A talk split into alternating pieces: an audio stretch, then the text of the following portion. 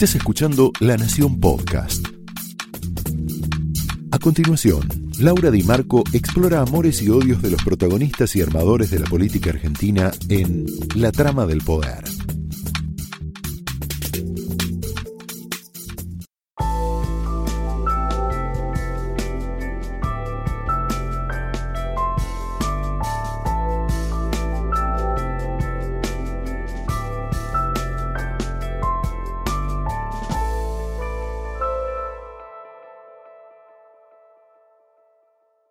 Hola, muy buenas noches. Bienvenidos a la trama de esta noche, que es una trama muy especial porque hemos vivido una semana muy intensa, en donde lo que quedó revelado en las pasos, que existen dos países, ¿no? dos Argentinas, dos sectores sociales. Esta es la Argentina que reveló las pasos. Tenemos un, un, un escenario similar, pero al revés, ¿no? con respecto al 2015. Un escenario en el que hay una parte de la sociedad que se siente noqueada, choqueada, decepcionada. Incluso eh, hay algunos referentes intelectuales, eh, y, intelectuales y, políticos y, personas, eh, ciudadanos de a pie que dicen que se podrían ir del país. ¿no? Es el caso de, tal vez algunos, algunos intelectuales, algunos actores. circuló un mail de Campanella, de Juan Campanella, identificado con, bueno, muy fuertemente con este gobierno, en el que de algún modo eh, expresa los valores de, ese sector social, ¿no? de, esta parte de la sociedad, que es eh, lo que Campanella decía en este, en este mail, es queremos eh, bueno, los tres poderes funcionando, no queremos el atropello del poder político, no queremos la corrupción, no queremos el odio, queremos tener un presidente conectado con el mundo, un desarrollo cultural sostenido. Y del otro lado vemos las cosas se leen absolutamente al revés. Macri es el eje del mal, eh, la causa de todos los males, la causa de la destrucción de las pymes, su política, entre comillas, neoliberal le ha quitado o le ha bajado el salario a los trabajadores, hay un grupo de medios hegemónicos, todo esto entre comillas, que blindaron a Macri un blindaje que no se estaría eh, no se estaría en realidad registrando porque bueno eh, la derrota fue la derrota de Macri y de Juntos por el Cambio fue muy grande y si ese blindaje hubiera existido es evidente que, que eso hubiera influido en el resultado de la elección cosa que no sucedió de todas maneras Macri y Cristina tienen eh, una, una cosa en común que es el alto porcentaje de gente que los rechaza tienen un 60% de imagen negativa Cristina tuvo la habilidad, entre comillas, de poder esconderse, camuflarse detrás de Alberto Fernández. Y ese producto político, Alberto Fernández, resultó un producto político exitoso. Mauricio Macri no tuvo esa capacidad, no, se dio cuenta que él no podía ganarle a Cristina Kirchner por el alto nivel de rechazo que tenía su figura. Eh, no solo no se escondió, sino que rechazó este plan B que le sugerían, el poder dar un paso al costado en favor, por ejemplo, de María Eugenia Vidal, y el resultado está a la vista. Él, con su alto nivel de rechazo, no podía ganarle a Cristina Kirchner. Lo que vamos a hacer esta noche es profundizar la lectura de las PASO y tratar de explorar cómo se ven las cosas de uno y otro lado de la grieta. Y también saber si es posible poner a estos dos países en diálogo, si hay alguna posibilidad de hacer eso. Lo invitamos a Iván Petrela. Iván Petrela es un referente intelectual de, eh, Cambiemos, o de Juntos por el Cambio, eh, que expresa esos valores, expresa ese proyecto del de, país, nos va a explicar varias cosas, no solamente cómo se ven las cosas de hoy desde el gobierno, sino también qué puede pasar si son oposición. Y lo invitamos también a Eduardo Valdés, un peronista histórico, un dirigente que está muy, muy cerca de Alberto Fernández, lo estuvo siempre, dice que, y los dos lo dicen, que son hermanos de la vida, es decir, que expresa el pensamiento de Alberto Fernández. Y con ellos, con ellos dos vamos a tratar de, comprender este momento que a algunos, a muchísima gente lo, ha choqueado, la resulta incomprensible, y a otra en este momento la pone feliz. Saber eh, qué está pasando, qué puede pasar. Te invito a entrar a la trama de esta noche para tratar de explicarte lo que para muchos es inexplicable. Esta trama arranca de esta manera.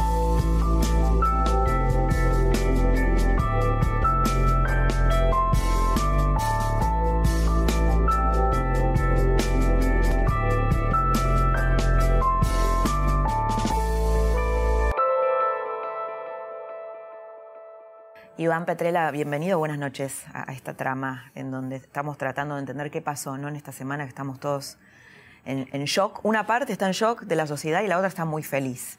Pero la pregunta es, eh, ¿qué pasó desde el lado de ustedes? ¿no? Marcos Peña, vos trabajás en ese, en ese área de la jefatura de gabinete, decía en la intimidad periodistas eh, que no había evidencias de que Alberto Fernández llegara al 40% y que ustedes ganaban o ganaban en algunos casos o empataban o perdían por muy poquito. ¿Qué pasó? Bueno, en primer lugar, gracias por la invitación. Eh, a ver, estamos estudiando qué pasó, pero creo que hay algo que es eh, una realidad ineludible, e inevitable de asumir, que como gobierno fallamos en algo que siempre pensábamos que hacíamos muy bien y que siempre buscamos hacer, que es lograr escuchar las demandas, las necesidades y las preocupaciones de la ciudadanía. ¿no? Siempre dijimos que éramos muy buenos en eso y siempre pensamos que éramos muy buenos en eso y creo que lo fuimos por mucho tiempo. Eh, acá claramente algo falló. ¿no? Creo que está muy claro. María Eugenia lo dijo, eh, si mal no recuerdo, el lunes de esta semana en una conferencia de prensa.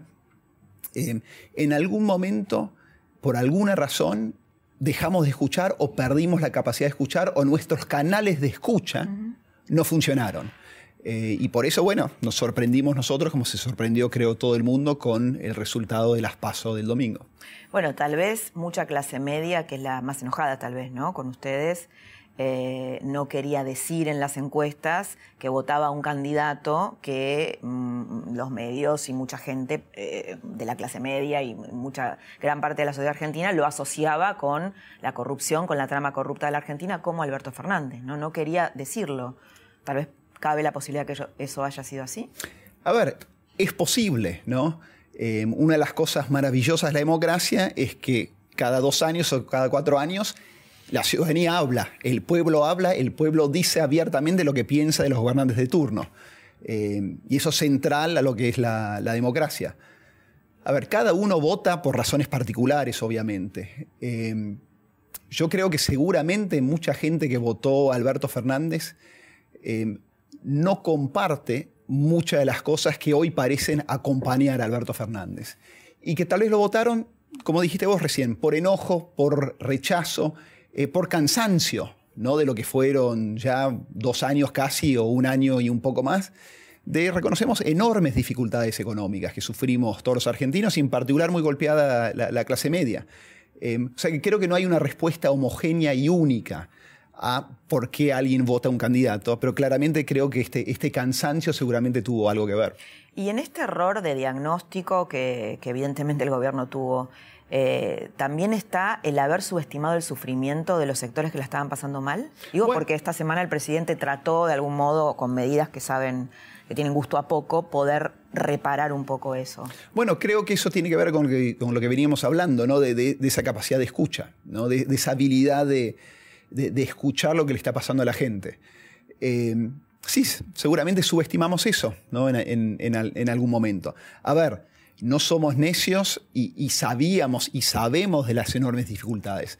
Al mismo tiempo, eh, estábamos convencidos que la Argentina tenía y tiene todavía una oportunidad única de resolver enormes problemas estructurales y que la gente también, y creo que hay una mayoría que sigue entendiendo eso, entiende que el único camino que tiene la Argentina es resolver de una vez por todas los problemas que siempre tuvo, para no caer, estamos hoy nuevamente en, esa situación, en las crisis recurrentes que nos ha tocado, ¿no? El país que en los últimos 70 años, 80 años, depende de la cuenta que hagas, más recesiones tuvo, la inflación más alta, todas las cosas que conocemos, a ver, recesiones en el, eh, este año, pero también en el eh, en el 2008.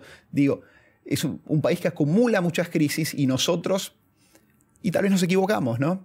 Eh, pusimos todo nuestro énfasis, lo dijo el presidente el miércoles, o casi todo nuestro énfasis, en resolver los problemas estructurales y tal vez perdimos de vista las dificultades de mucha gente en ese proceso de resolución.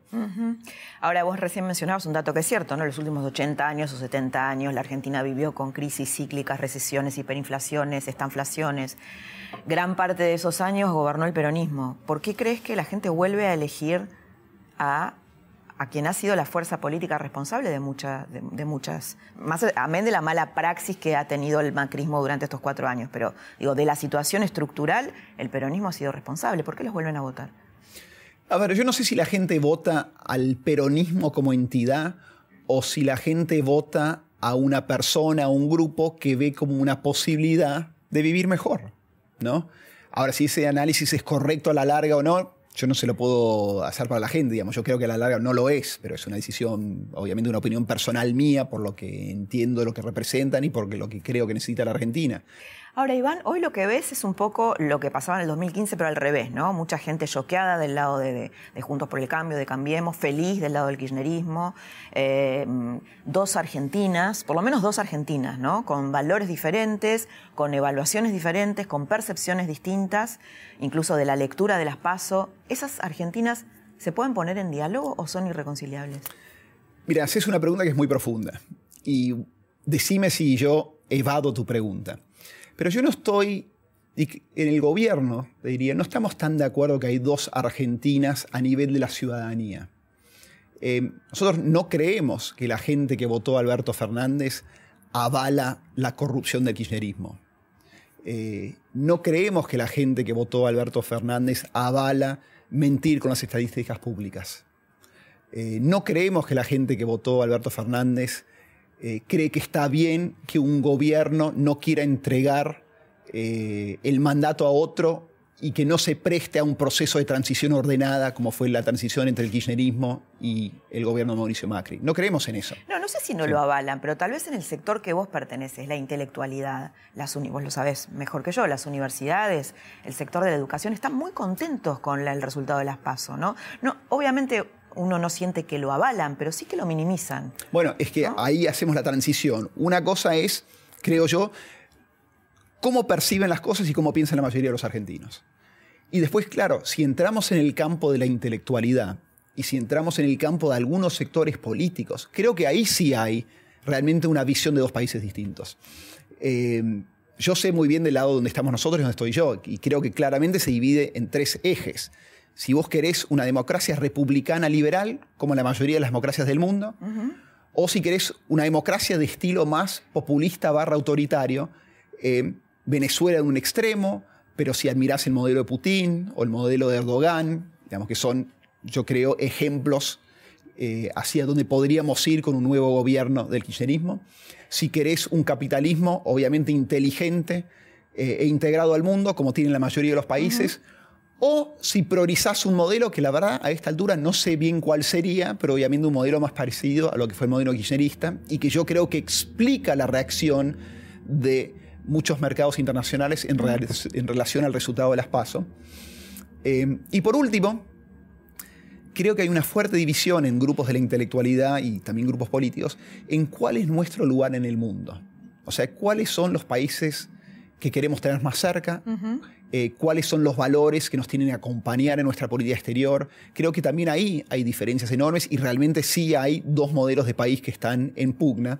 Y hay algo que a mí en particular me preocupa. Digo, hay, un gran libro que, yo creo que es muy importante para entender eh, lo que fue el kirchnerismo y lo que podría ser un nuevo gobierno del kirchnerismo que es un libro de un politólogo de Harvard que se llama eh, Cómo mueren las democracias, de Steven Levitsky. Se lo recomiendo a, a cualquiera, está traducido al español.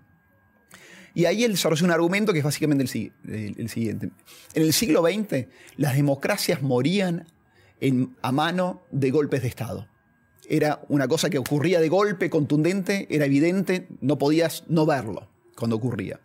En el siglo XXI, las democracias ya casi no mueren ¿no? en manos de militares, en golpe de Estado. Mm. Mueren cuando asumen el poder de manera democrática políticos que carecen de cultura democrática que carecen de los valores, las actitudes que son necesarios para que las instituciones funcionen. Entonces, ¿qué es lo que pasa? Empiezan lentamente y a veces de manera invisible limando el sistema. O sea, matan a la democracia desde adentro. Desde adentro. Toman la justicia, eh, van cercenando la libertad de prensa, en casos extremos buscan reformas constitucionales, como van inclinando la cancha para que sea muy difícil competir. Y eso se encuentra, de nuevo, eh, como ejemplo extremo en el chavismo y en Maduro, pero también en otros países de la región. Yo creo que el kirchnerismo fue un ejemplo de eso y temo que si gana Alberto pueda volver a hacer eso en una nueva gestión. Ahora, vos lo que ves, bueno, Cristina y Macri, dos figuras que tienen altísimos niveles de rechazo, eh, pero del lado de Cristina es como que supo esconderse, ¿no? supieron esconderla con la figura de Alberto. No pasó así en el caso de Macri, ¿no fue un poco soberbio no haber sabido darse cuenta de eso, que él no podía ganarle a Cristina, haberlo exhibido tanto a Macri? A ver, es, una pregunta, con el diario del lunes todo se puede plantear, pero ahí yo también comparto... No, bueno, porque esto del plan B corta justamente se proponía para eso, ¿no? Yo, comparto más bien lo que dijo María Eugenia también, el, creo que fue el lunes ante una pregunta. A ver, el, ciudadano, el votante no es tonto. Eh, sabe que María Eugenia Vidal eh, camina al lado de Mauricio Macri hace mucho tiempo y que trabajan en conjunto y que son un equipo. Bueno, pero ella hoy se está quejando de que ella no tuvo injerencia en el plan económico y que es víctima de eso, en la intimidad, ¿no? Por supuesto, digo, está, tiene quejas hacia Marcos Peña, hacia el plan económico, que la perjudicó a ella. A ver, yo, no se las escuché y yo sé que María Eugenia, entiende muy bien también, y fue algo que buscó hacer también la provincia de Buenos Aires.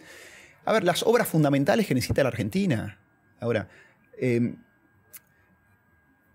yo no, yo no sé si, si, si, vos sabías, pero para dar un ejemplo de, de dónde estábamos cuando salimos. Y yo sé que hay mucha gente que critica, viste, que, bueno, ustedes no contaron, etcétera, etcétera. Bueno, para que el que quiera saber y escuchar. Educación, un tema que obviamente es central para el futuro de la Argentina. Eh, en la provincia de Buenos Aires, que es el distrito más poblado, que concentra muchísima pobreza, donde la educación claramente es fundamental si queremos sacar a la gente de la pobreza estructural que sufre hace décadas. La provincia de Buenos Aires, o sea, el Ministerio de Educación, cuando asume María Eugenia Vidal, no sabía cuántos colegios había. No sabía cuántos alumnos había dentro del sistema, no sabía cuántos maestros se les pagaba, ¿no? Yo creo que suena loco contar esto, ¿no? Bueno, ella ha eh, contado que no tenía candados para... Sí, para, las, cárceles de, los presos. A ver, el nivel de combinación seguramente de desidia, incompetencia, corrupción y maldad, porque yo sé de casos donde borraron estadísticas antes de que entre el gobierno Mauricio Macri o María Vidal, ¿no? para dejar literalmente tierra arrasada. Em, no quedaba otro camino que construir desde los cimientos, ¿no? porque ese era lo que faltaba en Argentina. Claramente el equilibrio entre construir desde los cimientos em, y tratar de mantener una condición económica donde la gente no tenga que esforzarse tanto. Es un equilibrio tremendamente difícil cuando te faltan los cimientos y además no tenés el boom de los commodities que tuviste en la época del kirchnerista, donde la Argentina literalmente cuando asumimos, porque María Eugenia no podía pagar sueldos a la semana de entrar, porque el Banco Central no tenía reservas, porque no había reserva energética, literalmente un país quebrado. Y en ese contexto, eh, y tal vez nos equivocamos acá, apostamos siempre a tratar de comunicar la película hacia dónde queríamos ir y a la Argentina en potencia que ya está, que ya existe, y tal vez no le prestamos suficiente atención a la foto de las dificultades que vivíamos todos, en particular los que menos tienen, el día a día. Y, dificultades sin explicación, ¿no? Sin, sin, esta explicación. Eh, te voy a hacer una pregunta tal vez incómoda para vos porque trabajas con él, pero muchos nos preguntamos, eh, a ver, Marcos Peña y Durán Barba han sido eh, inspiradores de esta filosofía. ¿Por qué Macri no lo echó Marcos Peña el lunes? A ver, no, veo por qué debería ser, ser así. responsable de esto? A ver, nadie vio los resultados. ¿no? Hoy es cada, vez más difícil por la revolución tecnológica eh, que tenemos, donde el ciudadano es cada vez más independiente eh, y donde es cada vez más difícil llegar al ciudadano y que te conteste una pregunta sobre política, porque en vez de contestar una pregunta sobre, sobre política, escuchás música en Spotify o compartís un video en Instagram o, bajás una película de Netflix. Es cada vez más difícil. A ver, eh, Marcos es una figura central del gobierno por muchísimas razones, no solamente por el tema del manejo y ponerse al hombro lo que es toda la estrategia y el proceso de campaña, que además es un equipo enorme que no solamente es Marcos, sino porque Marcos es una de las personas, creo yo, que mejor encarna eh, valores centrales de este proceso de cambio. Bueno, pero ese proceso fue derrotado. Y hoy cuando bueno, eh, derrotado... a ver, eh, este proceso sacó menor cantidad de votos en las PASO. Habrá que ver qué pasa en octubre. Obviamente vamos a buscar revertir esa situación dentro de lo posible. Sabemos que es muy difícil. Obviamente, lo, digamos, eso, eso lo, ¿Es lo, muy difícil eso o lo es sabemos. irreversible? Creemos que es muy difícil. Creemos que es muy difícil. En la democracia, a ver, nada es irreversible porque depende de la voluntad del votante y, el, y no de la voluntad de los políticos. Es el votante el día de la elección que, decide.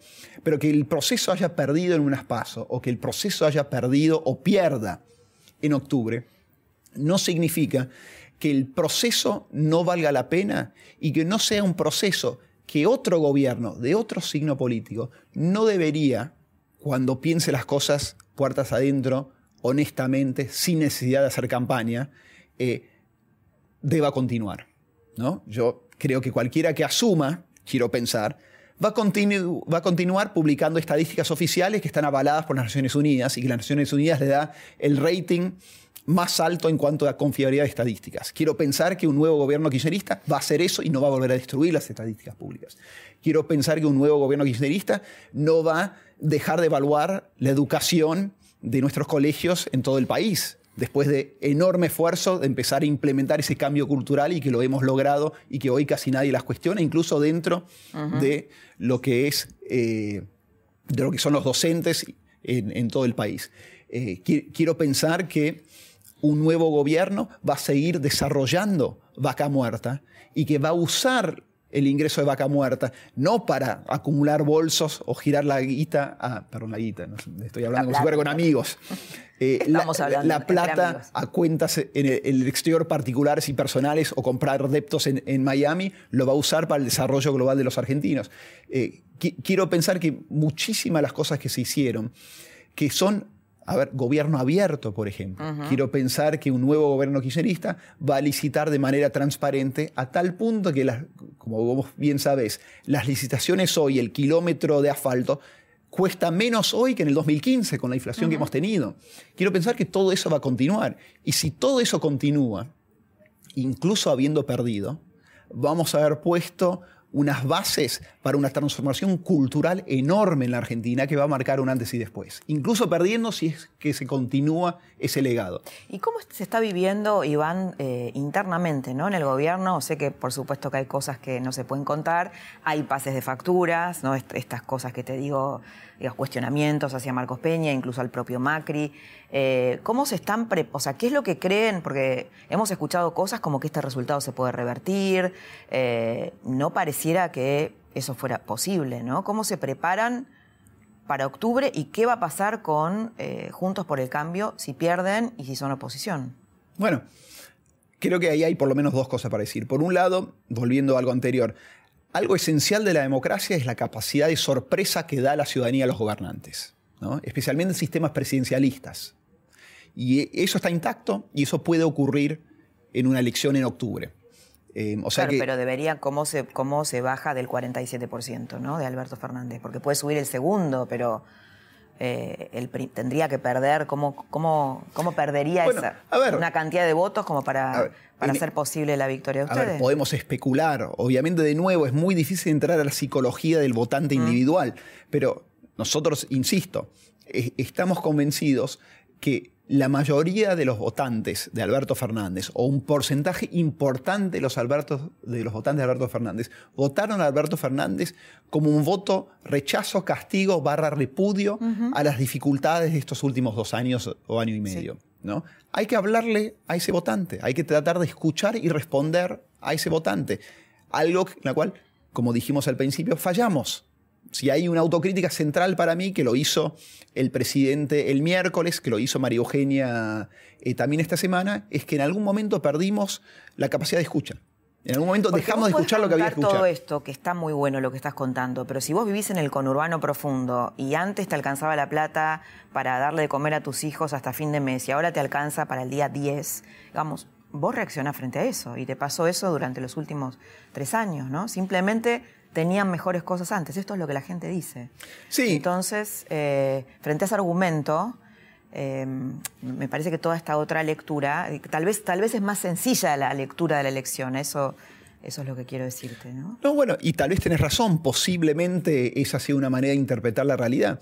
Y, y a ver, Nosotros eso lo reconocemos y lo sabemos.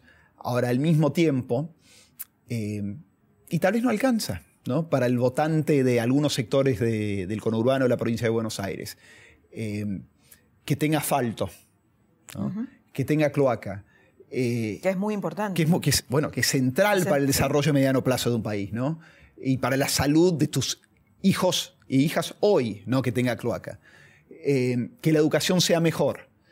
Que la seguridad sea mejor. Algo que se habla poco, pero la Argentina, antes del gobierno de Mauricio Macri, en, estadísticas internacionales que la Argentina no publicaba, ¿no? Obviamente, estábamos quinto en la región en cuanto a seguridad. Eh, si mal no recuerdo, Chile, Ecuador, Uruguay, perdón, cuartos. Argentina. Hoy estamos segundos, ¿no? Todo eso se ha mejorado, la lucha con el narcotráfico. A ver, para mí una cosa emblema y simbólico de esto es que María Eugenia, gobernadora mujer, eh, por las peleas que dio, tiene que vivir en una base militar. ¿no? digamos, claramente los anteriores no dieron esa pelea. Vos me decís que tal vez no alcanza para ganar una elección. Veremos, tal vez no alcanza para ganar una elección, pero al mismo tiempo sabemos, o creemos por lo menos, que esas peleas y esas cosas había que hacerlas. Había que hacerlas. Y a veces, la verdad, eh, los resultados no están en tus manos. Eh, a mí hay una, hay algo, una frase que me gusta, y no quiero que esto suene arrogante y no lo, y, porque no lo percibo de esa manera. Pero, y de nuevo, yo vengo de la filosofía y los estoicos me gustan mucho. Y, la frase es la siguiente. Eh, uno que tiene que trabajar para merecer la victoria. Pero tener la victoria no depende de uno, o lograrla no depende de uno. Uno tiene que todos los días trabajar para hacer las cosas de la mejor manera posible, con verdad, que es algo que siempre pusimos sobre la mesa, y con responsabilidad, que es algo que siempre tuvimos presentes. Digamos, no estamos dispuestos a hacer cualquier cosa para ganar la elección de octubre. No estamos dispuestos a dejar tierra arrasada, no estamos dispuestos a vaciar las reservas del Banco Central. La Argentina necesita, de una vez y por todas, que un gobierno, religiéndose o no, termine su mandato de manera responsable y poniendo la verdad sobre la mesa. ¿Y no crees que debería haber algún contacto, algún acuerdo de gobernabilidad entre Alberto Fernández y Macri, un poco para calmar la macroeconomía, para darle cierta certidumbre a la gente? creo que el kirchnerismo tiene que reconocer el error en relación a cosas que han hecho en el pasado y cosas que estuvieron diciendo estas últimas semanas que han afectado enormemente la economía estos días. Digamos, yo creo que es un dato objetivo de lo que, que estamos viviendo esta semana, es una reacción internacional a la vuelta o la posible vuelta del kirchnerismo al poder. Y creo que esto, es algo que ellos tienen que reconocer, porque si ganan la elección, van a tener estas mismas dificultades. Y creo que es una enorme oportunidad para el kirchnerismo y una enorme contribución a la democracia argentina si ellos dan las señales necesarias de que actuarían de manera muy distinta a de lo que actuaron en el pasado. Eh, y en cambio asumen una postura responsable en relación a los compromisos que tiene la Argentina en el exterior. Algo han dicho, ¿no? Salió Matías Kulf, eh, el economista de Alberto Kulfas, a decir eh, que, tienen voluntad de pago, que no va a haber cepo, lo mismo Nielsen. Sí, pero ahí para mí hay dos cosas, por un lado. Por un lado, Alberto hace una semana o hace un par de días antes de las pasos había dicho el dólar está subvaluado. Una clara señal, ¿no? Y por otro lado, me parece que hay un tema central que es en el exterior en particular el efecto Cristina. ¿no? Que hay una percepción incluso, me parece, que no alcanza con que lo diga Culfas o lo diga Alberto. ¿no? Cosa que Alberto no ha dicho. Sí, sí. Eh, que lo tiene que decir Cristina.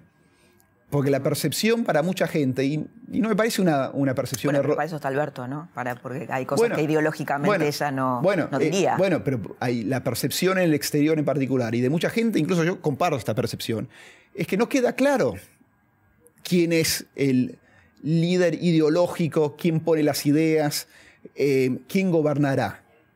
¿no? y entonces en ese caso creo que la señal más fuerte sería que Mm. dijera algo Cristina. Iván, muchas gracias por habernos ayudado a pensar eh, esta semana particularmente, donde estamos todos conmocionados. Gracias por haber estado acá. No, un placer, gracias por la invitación y a disposición. Hasta acá escuchaste la mirada de Iván Petrella, que expresa muy bien lo que es el, el mundo de Marcos Peña y de Durán Barba. Eh, explicó también de un modo, bueno, como pudo hacerlo, por qué Macri no lo echó a Marcos Peña. Ahora vas a escuchar a, a Eduardo Valdés en una entrevista que es imperdible porque Eduardo Valdés está muy cerca de Alberto Fernández y expresa lo que Fernández piensa hoy.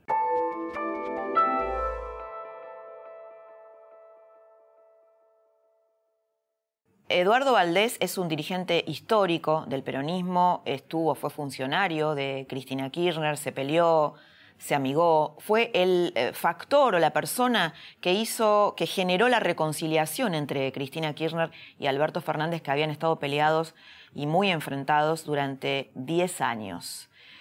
En esta entrevista te va a explicar qué puede pasar en un futuro gobierno de Alberto Fernández y quién es Alberto Fernández realmente.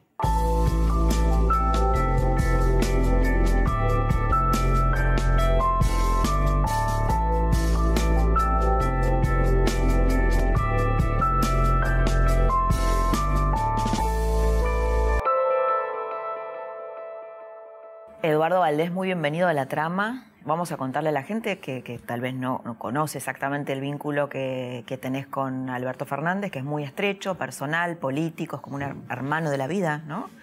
Y te han puesto en los últimos días como, si llegara Alberto Fernández, que tal vez es lo más probable a ganar las elecciones, como, como en un lugar relevante en el futuro gobierno. ¿Es cierto eso? Mirá, primero, soy, creo, una de las personas que conoce bastante a Alberto, lo quiero, lo valoro, lo respeto. Me alegró mucho cuando se reencontró con Cristina Fernández de Kirchner. Eh, y creo que va a ser un gran presidente para los argentinos. Alberto, sin lugar a dudas, va a ser un hombre que va a cerrar la grieta, no me cabe ninguna duda, no me cabe ninguna duda. Es un hombre plural, eh, sabe de qué se trata esto de gobernar, no va a ir a aprender, ya tocó los botones, sabe. Uh -huh.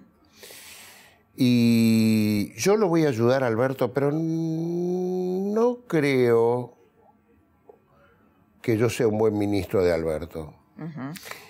Por la edad, él ya... Eh, me parece que ser ministro de este tiempo requiere gente joven, más joven que yo. ¿Qué pensás de los que dicen que en realidad la verdadera um, presidenta o quien va a tener el poder es Cristina y no Alberto, y que Alberto es una suerte de títere de Cristina? ¿Qué crees? Mira,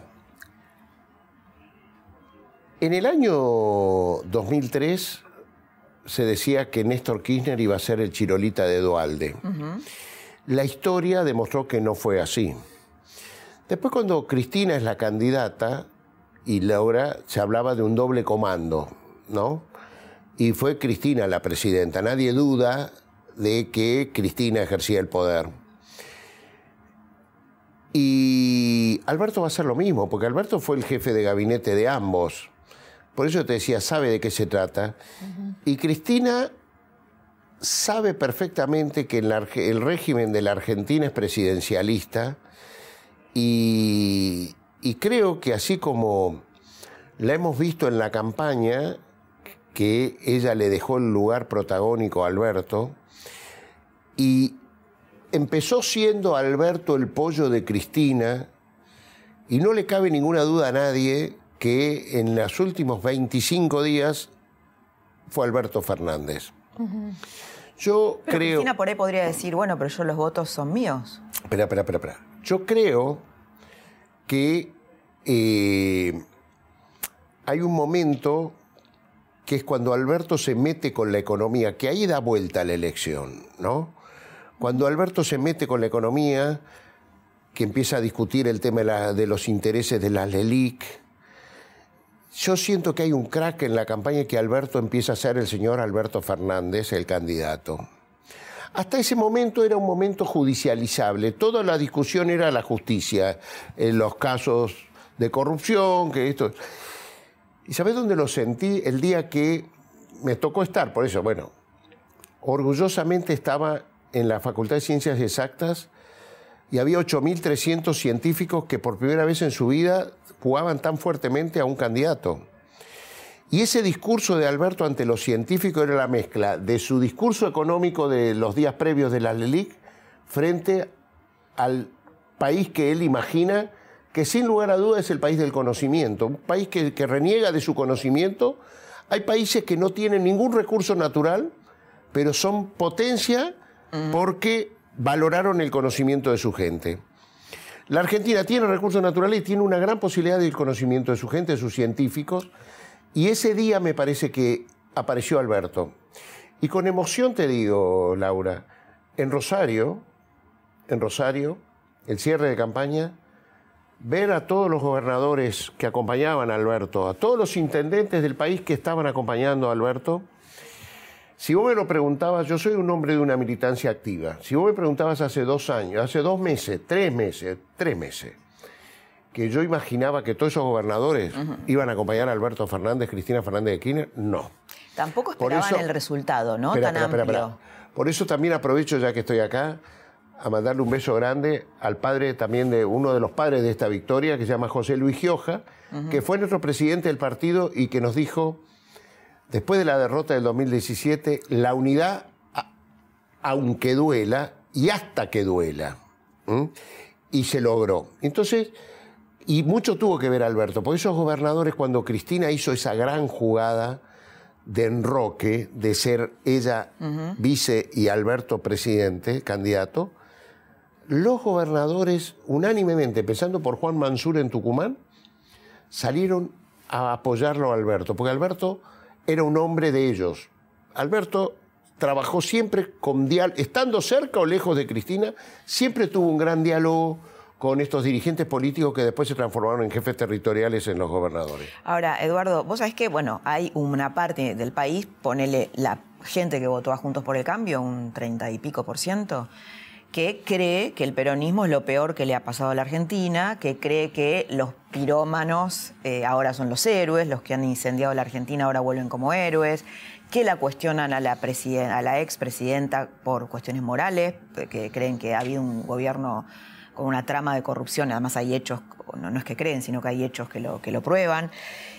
Bueno, ¿cómo, digamos, ¿cómo van a integrar a esa Argentina si son gobierno? ¿Y qué les dirías a esta gente que está en shock que está noqueada, que siente que es muy injusto, que no es legítimo el resultado de las PASO. ¿Qué, le dirías a ese, sector? Que, hay, que los argentinos no se suicidan, les diría. Y que no ha, no ha sido justa la distribución del ingreso en los últimos cuatro años en la Argentina.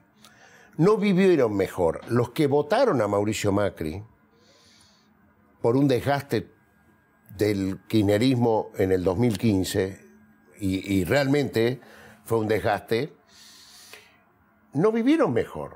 O sea, no es verdad que este, si vos perdés el trabajo, te aumentan las tarifas, perdés los medicamentos si sos jubilado y perdés, vas a seguir votando al que votaste antes dándole una esperanza, porque no está bien.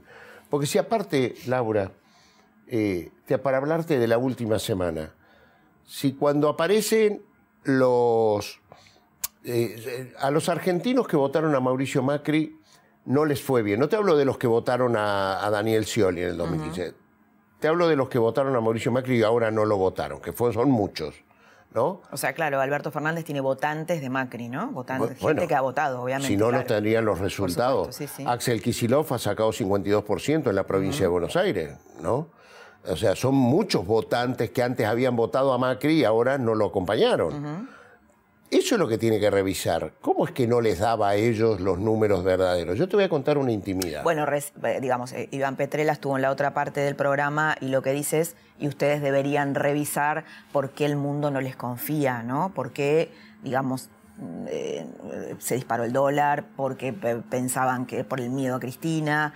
Eh, por qué, digamos, eh, durante el, kirchnerismo y sobre todo el cristinismo, la Argentina se encerró tanto a nivel internacional. Lo que Iván Petrella debería verificar... Digo Petrella porque es lo que piensa el gobierno, ¿eh? no, no, pero de que lo que Iván Petrella tendría que verificar es eh, yo no sé qué mundo es el que les confía a ellos y qué mundo no nos confía a nosotros, ¿no? Si ellos no miran eso, yo sinceramente creo que eh, el gobierno de Mauricio Macri no estaba preparado para gobernar la Argentina. Sinceramente digo. este, no es que hago una chicana. Eh, así como te digo que Horacio Rodríguez Larreta es un jefe de gobierno que sabe de qué se trata, ¿no? Uno lo siente, lo percibe.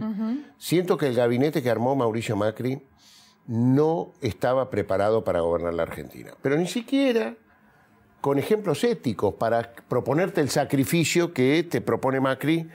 A ver, cualquiera sabe que si vos tenés el 100% de tu patrimonio en dólares, como tiene el ministro Duhovne, en el exterior, que la corrida del dólar de estos días a él lo hizo más rico, a vos y a mí nos hizo más pobre.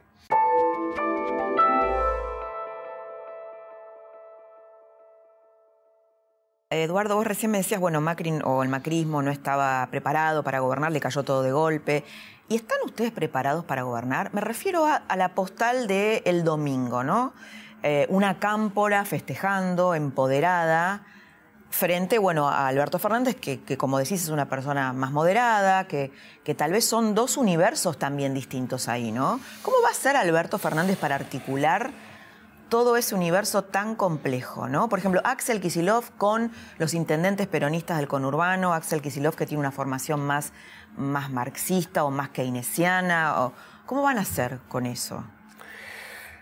No, Laura. Axel Kisilov no tiene una, una formación más. Tiene una formación de un. Eh, no, no, pero, eh, pero, pero eh, no le agrego el aditamento marxista o keynesiano, lo demás ha sido, eh, eh, es un cuadro formado. A ver, Axel, según me enteré ayer, lo han votado el 52% de los bonaerenses. Eso es todo virtud de él. Porque, a ver, Axel terminó siendo el ministro de Economía de todo, supuestamente, vos viste la leyenda que se dijo, que todo lo malo que se habían hecho en el 2015, y Maxel empezó a caminar pueblito por pueblito de la provincia de Buenos Aires y logró este resultado que logró. Algo mal se habrá hecho del otro lado para que él logre eso. Yo creo, yendo a tu pregunta, que todos hemos crecido, todos hemos aprendido. A mí me enseñan más las derrotas y el llano que los triunfos y el poder. Y creo que junto conmigo también a, a, los amigos de mi generación. No tengas ninguna duda. Los chicos de la cámpora, por denominarte de alguna manera. No están tan chicos, te voy a contar, claro, ¿eh? Bueno, pero bueno, tienen cuarenta y pico de años. También han aprendido en este tiempo, en estos cuatro años. No te quepa ninguna duda. Todos hemos aprendido y queremos conjugar el verbo convivir con el otro. Ana, yo no creo que ningún argentino de bien pueda creer, pueda querer esto que se denomina grieta. A mí no me hace bien. Y vos me decías que, no han, quiero que han aprendido. Alberto, Alberto, Fernández, si hay algo que yo creo que va a ser, es el tipo que le viene poner, a poner fin al periodismo de guerra. Lo ha planteado públicamente. Bueno, se ha peleado bastante con periodistas en estos últimos días. Pero eso habla bien del tipo que se caliente. A ver. Estamos haciendo acá un programa sobre los dos lados de la grieta o sobre las dos Argentinas. Y un sector le pide al otro que haga autocrítica. Y creo que las cosas son al revés, ¿no? Creo que la autocrítica empieza por, por uno, ¿no? Se empieza por, por el propio territorio. ¿Qué autocrítica tiene el peronismo para no yo, yo, no le he pedido acá al otro lugar que haga la autocrítica. estoy hablando de la autocrítica nuestra, de la vida nuestra, como nosotros este, nos hemos dado cuenta de que hay cosas que hicimos que no deberíamos ¿Por ejemplo? repetir. Esta pelea que con los periodistas este, que se dio tan fuerte todos tenemos que hacer ¿Y Cristina Kirchner piensa lo mismo con respecto al periodismo? Pero no tengas duda, no tengas duda. O sea, ella cree que se equivocó al haber confrontado con el periodismo. Te, dije al te lo dije, no todos somos iguales al 2015. No todos. ¿Cómo? A ver, Cristina propuso a Alberto Fernández de candidato a presidente. ¿Y por qué lo hizo? Un crítico feroz. Vos sabés que te duele mucho más la crítica del que está de tu lado mm. que el de, enfrente. Vos al de enfrente te la esperás. ¿Cuánto le debe haber dolido a Alberto las críticas que le hacía a Cristina y a Cristina las críticas que le hacía Alberto, porque sean personas que se quieren. Sí, sí. La primera autocrítica que hicimos nosotros es darnos cuenta que la grieta estaba en nosotros mismos. No era solamente con los que no Claro, pensaban como nosotros, sino... Yo particularmente me dolió mucho, yo tenía un programa de televisión llamado Café Las Palabras. En el año 2013, cuando se va Hugo Moyano, cuando se va Sergio Massa, yo intenté por todos los medios que no se vayan. A mí no me causaba alegría que se, se vayan los dirigentes que, con los cuales habíamos construido este, la política de los últimos años. Y por eso perdimos el 2013. Siguieron la, eh, este, la sangría de, eh, de se va Randazzo, se va una cantidad de gente, perdemos el 2015. ¿Eh? Vamos divididos Y en el tal vez no 2017. fue, no fue un, poco producto del vamos por todo, de ese, de no ese, ninguna duda. de ese 54% de creer que, que Cristina podía sola, ¿no? Mira, como yo lo he hablado con Cristina en algún momento, yo te voy a decir, el vamos por todo fue una equivocación terrible. ¿Eso lo pensás vos o lo piensa ella? También lo hablé con ella. Fue una equivocación, ella me lo dijo. Yo voy a ayudar a Alberto y voy a ayudar a Cristina y voy a ayudar al espacio político, pero voy a ayudar a la unidad. ¿Sabés qué voy a hacer yo? Custodio de la unidad. ¿Por qué? Porque yo creo que el valor nuestro ha sido. Yo me emocioné mucho en ¿Esto, Rosario. ¿Esto lo has charlado en algún momento con el Papa Francisco? No, no, no, no, no lo metamos al pobre Bueno. Papa. No, no, no, no, no, no. No lo metamos al Papa en esto porque este, bastante lío tiene él allá. Y, y yo te voy a ser sincero, no es que el Papa, la verdad, el, pa- el Papa hace mucho menos en la, por la Argentina, mejor dicho, se mete en la Argentina nada frente a, a lo que creemos que se mete, ¿no? Es más, alguien me dijo eh, que el Papa no, no- le, le sorprendió hasta los resultados electorales, ¿no? Bueno, ustedes también, a todos, ¿no? Yo te puedo decir una cosa, ¿querés que ya estamos confesándonos los Sí, dos? confesándonos, sí. Nosotros teníamos la diferencia de 15 puntos.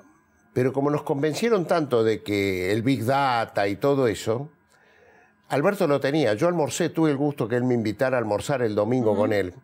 Y él tenía. él decía, él decía a, a los periodistas que, que no, es que, no que imagínate que quedábamos como ridículos. El- el- los que hicieron IBR ¿Y lo tenía de dónde? Tenían tenía? cuatro puntos. Sí, sí. tenían cuatro puntos. Lo tenían de sus tres encuestadores. Eh, Alberto le había encargado, trabajaron con Alberto, pero sin publicar, eh, Tito Bachman del CEOP, eh, Hugo Aime y Analía del Franco. Pero esas Y- encuestas se las guardaron. Bueno, porque precisamente eran presenciales, no eran de por teléfono. Y Digo, les porque daban- la gente tal vez no sabe qué es y IBR, le que daban son tan alto, telefónicas. le daban tan alto que decía, somos ridículos. O sea, los que hicieron las cosas bien, teníamos miedo de, de decir vamos a quedar mal, porque este, hay otros que tienen que la diferencia es cuatro puntos. Y por eso a mí me sorprende que todo el aparato de Marcos Peña no se haya dado cuenta de esos números, porque eh, Bueno, Marcos a los Peña que hicieron decía- presenciales le daba esta diferencia. que no había evidencias de que Alberto Fernández llegara a los 40 puntos. Lo dijo hasta dos días antes de la elección. Pero te juro, Laura, que a los que hicieron presenciales les dio, les daba este, esa diferencia, no tanta. ¿eh? Nosotros teníamos 43, ahí, ¿no? Por ahí estábamos, no, no pasábamos de 43. Creo que terminó 47 y pico, ¿no? Sí, sí.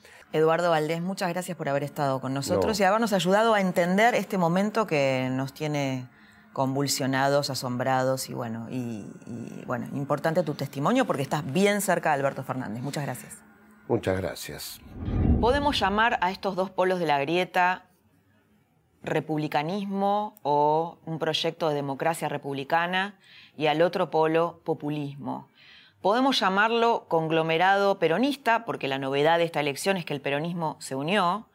Eh, en el caso de Cambiemos, más o menos mantiene el mismo porcentaje de gente que votó a Macri en las PASO del 2015, que las perdió. Bueno, podemos llamarlo como querramos. El, punto, el punto que tratamos de, de investigar en este programa y de explorar es si estas dos Argentinas se pueden poner en diálogo, porque no hay proyecto de país posible y no hay economía posible si no se generan acuerdos. Por lo que nos contó Eduardo Valdés en, este último tramo de la entrevista, Alberto Fernández eh, viene con la idea, y lo ha dicho el propio Alberto Fernández, de cerrar la grieta. La incógnita es si cerrar la grieta solo depende, primero si eso es cierto, ¿no? No sabemos si eso es cierto y si Cristina Kirchner se lo va a permitir y quién va a tener el poder en esa fórmula. Eh, pero la otra incógnita es si cerrar la grieta depende de los dirigentes o depende de la sociedad argentina. Te espero la próxima semana para seguir compartiendo otra trama del poder.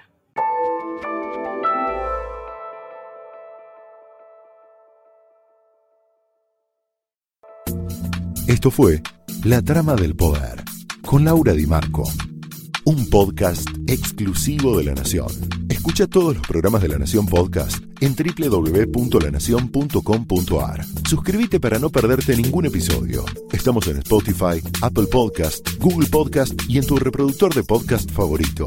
Seguí escuchando La Nación Podcast.